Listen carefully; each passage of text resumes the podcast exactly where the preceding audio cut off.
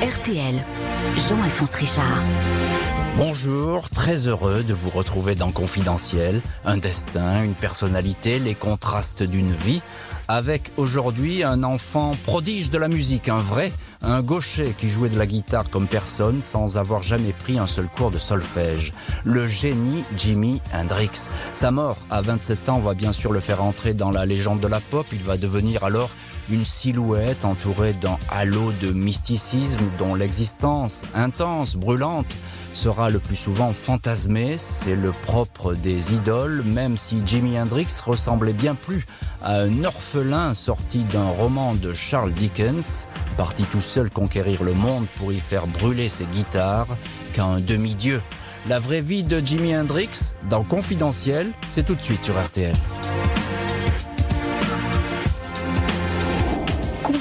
Jimi Hendrix sur RTL. Jean-Alphonse Richard. Jimi Hendrix n'a jamais été le demi-dieu du rock'n'roll, comme le titrait le grand magazine américain Life. Il était tout le contraire, un surdoué timide que le succès allait consumer, un petit garçon qui avait peur de décevoir son père et qui ne grandirait jamais. Johnny Allen Hendrix est né le 27 novembre 1942 à 10h15 du matin au King County Hospital à Seattle. Dans quatre ans, ballotté de foyer en foyer, il changera de nom, deviendra pour l'état civil James Marshall Hendrix, mais tout le monde l'appellera Jimmy. Son père, Al Hendrix, un afro-américain dont l'histoire raconte qu'il avait six doigts à chacune de ses mains, n'est pas là quand son fils aîné voit le jour. Il se bat contre les Japonais dans le Pacifique avec les troupes américaines. Quand il prend pour la première fois Jimmy dans ses bras à son retour en 1945, ce dernier est un petit garçon qui n'a que 3 ans et qui n'a jamais connu la vie de famille. Son père vient le récupérer dans un orphelinat en Californie, à 1200 km de Seattle. Sa mère, Lucille Jeter, 18 ans, lumineuse et immature, rattrapée par l'alcool et partie quelque temps avec un autre homme, n'a jamais su s'occuper de Jimmy. Comme elle sera incapable d'assurer l'éducation de ses quatre autres enfants, deux garçons et deux filles. On lui a donc enlevé son fils jusqu'à l'âge de 10 ans. L'aîné des Hendrix va ainsi traverser une enfance en mille morceaux, des morceaux qu'il ne pourra jamais recoller. Jimi Hendrix grandit au rythme des beuveries et des disputes de ses parents. Il arrive que son père, jardinier et homme à tout faire, sorte son ceinturon pour le corriger en lui reprochant d'être gaucher. Je crois que mon père ne croyait pas que je réussirais. Pour lui, j'étais le gamin qui ne faisait jamais rien de bien, dira Hendrix, qui jusqu'à la fin de sa vie ne cessera de craindre et de chercher à plaire à ce père autoritaire et menaçant. Quand la colère règne à la maison, il arrive que Jimmy prenne dans ses bras son petit frère Léon pour le protéger des coups. Deux frères qui trouvent alors refuge chez de bonnes âmes. Madame Weinstein leur fait de la soupe, Madame Jackson du poulet rôti, Madame Wilson fait la lessive et leur fait prendre un bain. Jimmy séjourne des semaines d'affilée à Vancouver chez sa grand-mère paternelle, Zenora. C'est à elle, tout petit, qu'il confie entendre en permanence de la musique dans sa tête. Grand-mère Zenora, inquiète, lui lavera alors les oreilles au savon, puis laissera la musique envahir la tête de son petit-fils qui, dira-t-elle, n'était jamais aussi heureux que lors de ces moments où un orchestre jouait en lui. Jimi Hendrix, 10 ans, est un écolier sage qui excelle en poésie et rêve de voyager dans l'espace. Il n'a jamais pris un seul cours de solfège et n'a jamais possédé aucun instrument. En guise de guitare, pour interpréter les chansons entendues à la radio, il s'entraîne sur un simple ballet, une guitare imaginaire, une air guitare avant l'heure, avec laquelle il joue en silence et dont il extrait des notes que lui seul peut entendre. Un jour, alors qu'il aide son père à débroussailler un jardin, il trouve un ukulélé à moitié brisé, pourvu d'une seule corde. Il le rafistole, les sons sont discordants, mais il joue bel et bien ses premiers airs. Sa tante Ernestine, séduite par ce talent, lui offre pour 5 dollars sa première guitare d'occasion. Il ne va plus jamais la quitter. Il en joue allongé dans son lit, dort avec et recommence à l'utiliser dès qu'il est debout. À 14 ans, il est dans la foule qui assiste au Six Stadium à Seattle à un concert de l'idole du rock, Elvis Presley. Ce 1er septembre 1957, Jimmy est subjugué par le King. L'idée de monter sur scène ne va plus jamais le lâcher. Dans seulement 13 ans, c'est dans ce même stade, celui où Jimmy avait décidé qu'il serait Hendrix, que le guitariste donnera son tout dernier concert dans la ville qu'il avait vu naître. Un an après la révélation Elvis, Jimi Hendrix perd sa mère, Lucille. Elle a été retrouvée agonisante dans une ruelle, foudroyée à 32 ans par la tuberculose et une hépatite. On l'enterre dans le carré des indigents au cimetière de Renton. Deux ans auparavant, il avait fait ce rêve prémonitoire. Il avait vu le visage de sa mère à travers l'ombre d'un feuillage. Elle me disait, tu sais, je ne vais plus te voir beaucoup, alors à bientôt racontera le musicien.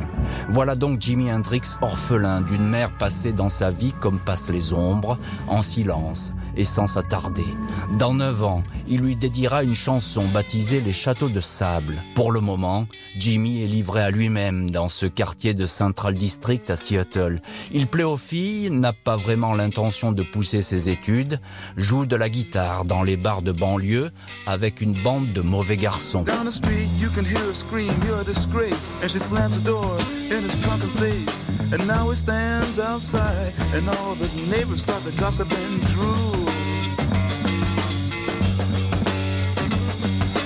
Cries, oh girl, you must be mad. What happened to the sweet love you and me had? Against the door he leans and starts a scene, and his tears fall and burn a garden green. And so castles made of sand Les groupes changent de nom, les Velvetones, les Rocking Teens, Thomas and the Tomcats. Son père lui a offert une guitare électrique blanche, mais la musique s'arrête subitement un jour de mai 1961. Jimi Hendrix, 18 ans, est arrêté au volant d'une voiture volée. Le juge lui donne le choix, la prison ou l'armée. Il ne pourra jamais jouer en cellule, il choisit donc la caserne. Fort Campbell dans le Kentucky, la prestigieuse unité parachutiste de la 101e Airborne. Ici, il peut jouer pour la troupe. Le groupe s'appelle cette fois les Casuals. Le soldat qui l'accompagne et le suivra, Billy Cox, affirme alors que Hendrix est un mélange de John Lee Hooker et de Beethoven. Enfant prodige de la guitare, peut-être, mais bidasse en dessous de tout. Son sergent écrit le première classe Hendrix n'aura jamais les qualités requises pour devenir un soldat. Il n'a pas d'esprit de corps, on le considère comme introverti, il est donc renvoyé dans ses foyers avant l'heure. RTL. Confidentiel Jimi Hendrix. Jean-Alphonse Richard. Jimi Hendrix n'a pas 20 ans. Il ne sait rien faire si ce n'est écrire des chansons et jouer de la guitare. Il a quitté l'armée mais évité de rentrer chez lui, trop peur d'affronter la colère de son père qui croyait que son fils allait enfin devenir un homme, un vrai. Jimmy préfère lui écrire pour l'informer de ses moindres faits et gestes, une correspondance qui ne va jamais cesser. Il a atterri à Nashville où il joue de groupe en groupe, il est noir et dans l'Amérique de la ségrégation, il est condamné à ne jouer que sur certaines scènes. Il n'a pas encore les cheveux ébouriffés, enfile les uniformes stricts des orchestres qui l'embauchent, mais impossible pourtant de ne pas remarquer ce garçon.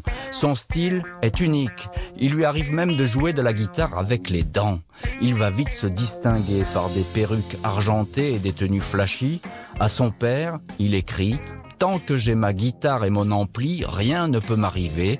Je ne mange pas tous les jours à ma faim, mais tout va bien pour moi. En cette année 1964, Jimi Hendrix, 22 ans, débarque à New York. Il remporte le concours du meilleur guitariste amateur, 25 dollars de dotation, organisé au théâtre Apollo à Harlem. Malgré son look déroutant, il est recruté par un groupe de RB qui a les faveurs du public, The Isley Brothers.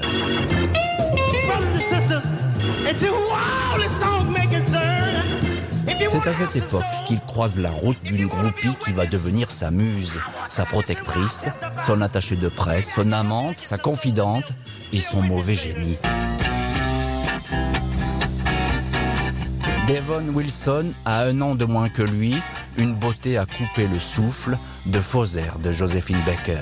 J'ai été attiré par la flamboyance de Jimmy alors qu'il n'était pas encore une star. Il savait comment se distinguer des autres. Ses cheveux étaient bien plus longs que n'importe quel musicien noir du moment, dira-t-elle.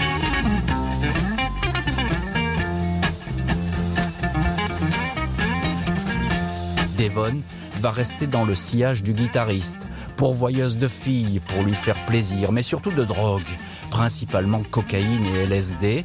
Elle se vantera d'avoir initié Hendrix au paradis artificiel et de lui avoir offert son premier trip sous acide. Devon restera une femme de l'ombre et une femme d'influence, gardienne autoproclamée du temple Jimi Hendrix. Moins de six mois après la mort de son idole, elle se jettera du huitième étage au Chelsea Hotel à New York.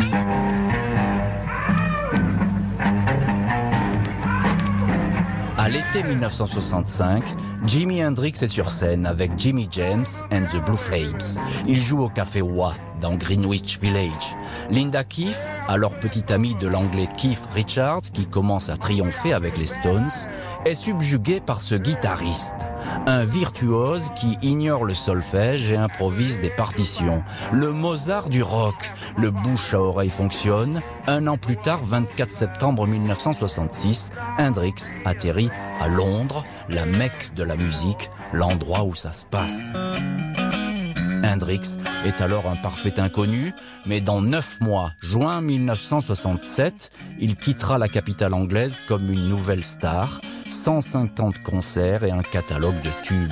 Le nouveau venu joue dans des clubs londoniens, mais c'est curieusement en France qu'il va donner son tout premier concert dans une grande salle. Le 13 octobre 1966, au cinéma Le Novelty à Évreux, le Jimi Hendrix Experience assure la première partie d'un chanteur qui provoque des émeutes, un certain Johnny Hallyday. Le public n'est pas venu pour Hendrix, qui porte ce soir-là une veste en daim à franges, mais les spectateurs en ont pour leur argent. Hendrix joue de la guitare dans le dos ou avec les dents, c'est du jamais vu. Les spectateurs sont subjugués. De retour à Londres, il enregistre un standard qu'il avait entendu au Café Wa à New York, Hey Joe, fait frissonner l'Angleterre et traverse l'Atlantique. Le journal Melody Maker écrit Hendrix, le tout nouveau nom de la pop.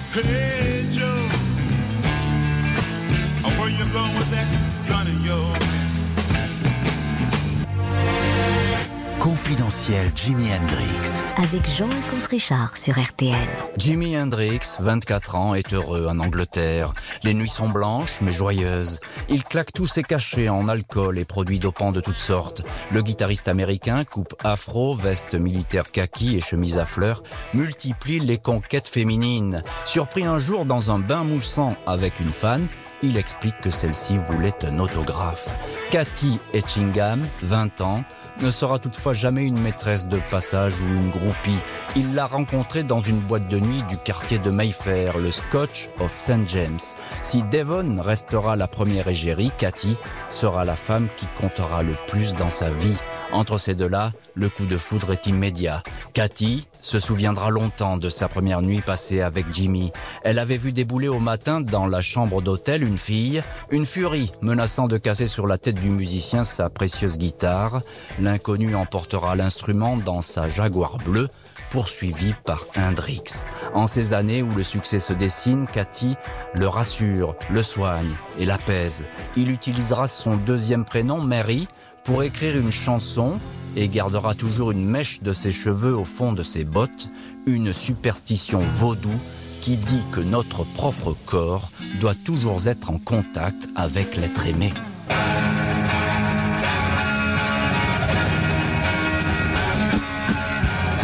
Le 4 juin 1967, Jimi Hendrix joue devant une salle comble au théâtre Saville.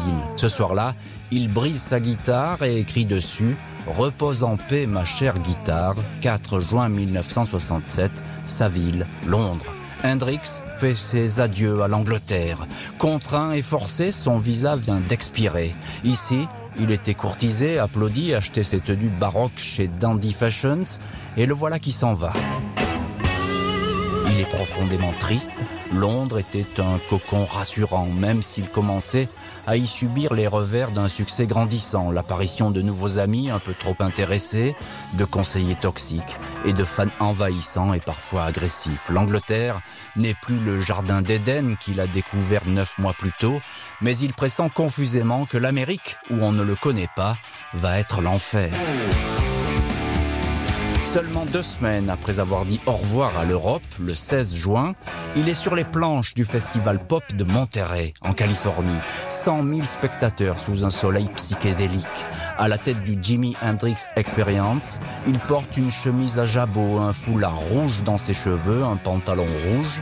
Sa guitare brûle performance magique et quasi irréelle qui met le public en transe, l'anonymat américain d'Hendrix n'aura duré qu'une quinzaine de jours. Yes, as I said before, it's really groovy. I have to bore you for about six or seven minutes to do a little thing. Yeah. Excuse me for a minute. Just let me play my guitar, all right?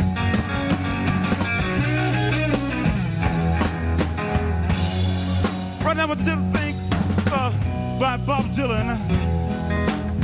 That's his grandma over there. That's a little thing called like a Rolling Stone. L'incendiaire Jimi Hendrix enchaîne tournées, concerts et journées dans les studios d'enregistrement. Quand il quitte la scène, son existence est celle d'une caricature de pop star. Les filles, l'alcool, la seule substance qui rend ce garçon timide et placide férocement agressif, et la drogue, le LSD pour planer, les hallucinogènes pour se relaxer, la cocaïne pour tenir le choc, l'héroïne, à moins ses faveurs, les piqûres lui font peur. Jimmy continue à écrire à son père comme un bon fils qui espère en retour un signe d'encouragement. Huit ans qu'il n'a pas vu sa famille. Le 12 février 1968, il est de retour chez lui à Seattle pour un concert. Cousins, tantes, nièces, frères et sœurs tout le monde l'attend à l'aéroport. Tante Ernestine, qui lui avait offert sa première guitare, s'est fait poser des bigoudis. Son père, Al Hendrix, porte pour la première fois de sa vie une cravate. Sa nouvelle épouse l'accompagne. Al Hendrix donne une courte accolade à Jimmy. Cette fois, il est rassuré.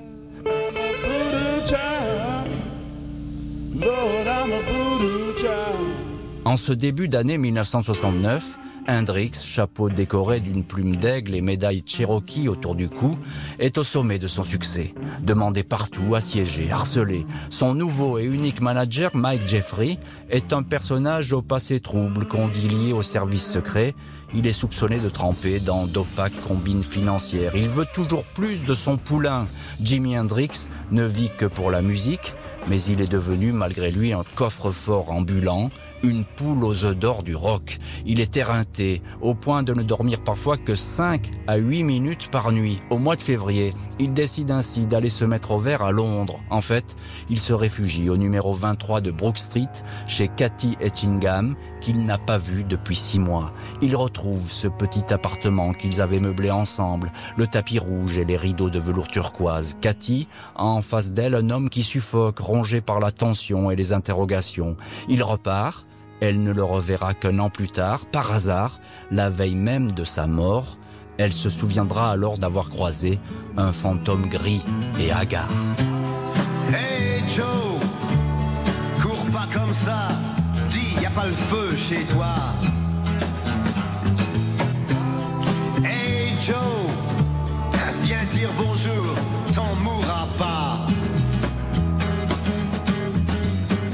Confidentiel Jimi Hendrix sur RTL. Jean-Alphonse Richard.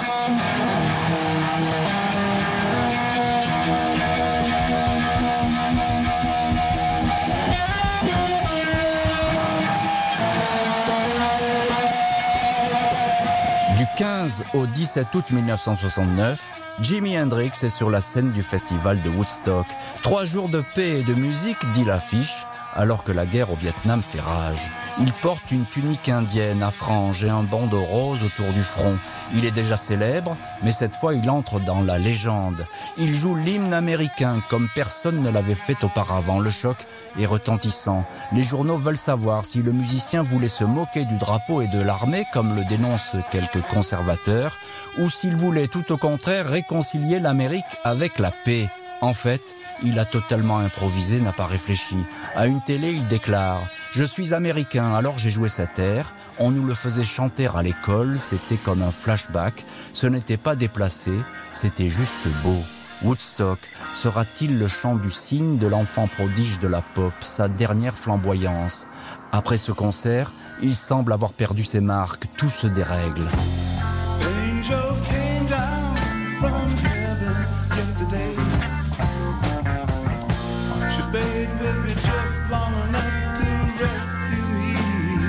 Au printemps, il avait été interpellé à l'aéroport de Toronto, au Canada, pour possession de cannabis.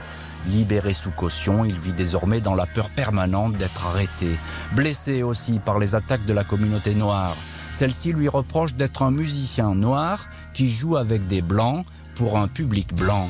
Il cherche désespérément à prouver le contraire, mais quand il propose un concert à l'Apollo à Harlem, la direction du théâtre refuse. Il se sent désormais attaqué de toutes parts, menacé. La suite semble lui donner raison. Le 10 septembre 1969, il est kidnappé embarqué dans une voiture après avoir joué à New York au Salvation Club, une discothèque contrôlée par la pègre new-yorkaise. 24 heures où il aurait été séquestré sous la menace. La police ne sera jamais alertée et personne n'aura le fin mot de l'histoire. Coup de pub de son manager, intimidation de la mafia pour mettre la main sur son contrat, ou tout simplement un appel à l'aide déguisé, celui d'un rocker désespéré. Deux mois après ce rap éclair, il déclare au magazine Rolling Stone Je ne veux plus être un clown. Jimi Hendrix s'installe pour quelques mois dans une immense maison dans la campagne de Liberty, à 200 km de New York, une ancienne ferme qui compte encore deux chevaux et quelques poules, une demeure remplie de musiciens qui vont et viennent. Hendrix passe ici son temps à écouter les chansons de Marlène Dietrich et les œuvres pour piano d'Arnold Schoenberg. Il sort rarement, quand il part sur l'autoroute avec sa Corvette Stingray gris métal, les flics, qui connaissent bien le véhicule, l'arrêtent systématiquement juste pour le plaisir de dire qu'ils ont contrôlé Jimi Hendrix, une pop star qui a parfois l'allure d'un somnambule, fatigué par les mauvaises drogues qu'on lui fournit, écrasé par ses contrats qu'on signe pour lui et qu'il exécute. Quelques semaines avant sa mort, il revoit son père à Seattle, mais cette fois, le face-à-face se passe mal. Il tient tête à cet homme qui lui fait peur. Le père et le fils se fâchent. Jimmy lui écrira pour s'excuser, mais n'aura pas de réponse. Pour la première fois de sa vie, la musique lui échappe. Il joue mal. La tournée européenne de l'été 1970 sur l'île de White, puis en Scandinavie au bras de la mannequin danoise Kristen Neffer, et enfin en Allemagne est une suite en demi-teinte, celle d'une rockstar à bout de souffle. 17 septembre 1970, Londres, à 3 heures du matin, Jimi Hendrix, 27 ans, rejoint sa chambre à l'hôtel Samarkand, dans le quartier de Notting Hill. Il est accompagné de sa dernière conquête, la blonde Monica Danman, 24 ans, une patineuse allemande. Lui, qui a toujours juré qu'il ne se marierait jamais, vient de promettre à Monica qu'il allait l'épouser. Dans la journée, il a annoncé la nouvelle à sa muse, Devon Wilson. Il a aussi fait savoir qu'il allait se séparer de son manager, le tyrannique et sulfureux Mike Jeffrey. Hendrix veut changer de vie, se couche et s'endort à tout jamais. Mort aujourd'hui encore entouré d'un voile de suspicion, l'enquête ne donnera rien. Monica dira n'avoir rien entendu et avoir découvert le guitariste inanimé en milieu de matinée.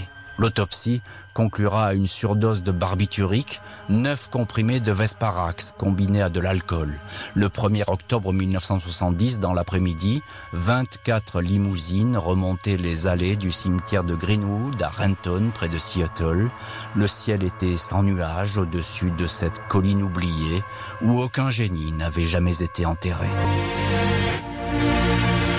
Confidentiel, Jimi Hendrix avec Jean-Alphonse Richard sur RTL. Bonjour Yazid Manou. Bonjour Jean-Alphonse. Merci beaucoup d'avoir accepté l'invitation de Confidentiel.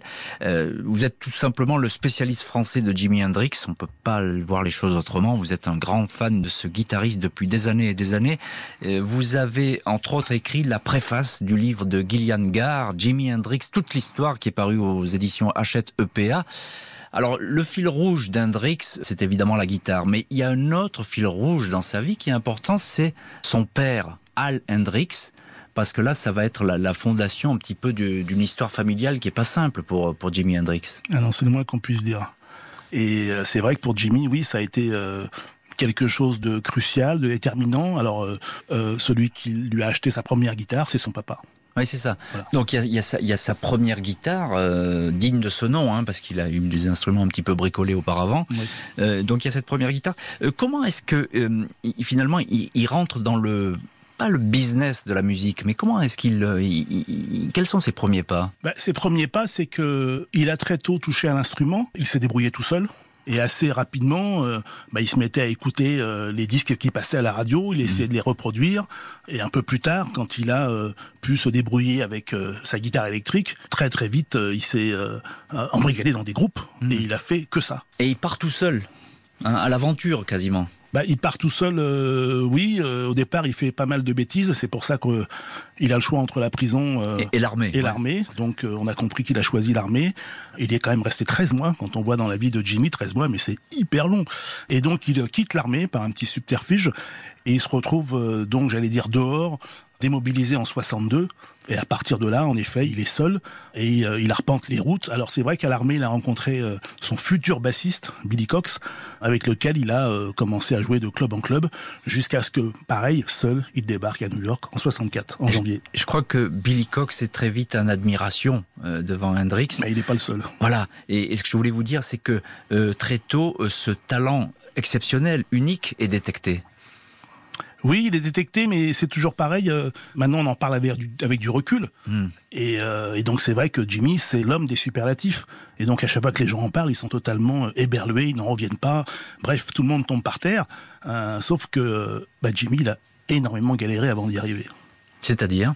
Bah, Entre 64 et 66, il a joué dans un nombre considérable de groupes de rhythm and blues et à chaque fois il en faisait trop parce qu'il faisait trop de bruit, parce qu'il jouait trop fort, parce qu'il suivait pas les règles.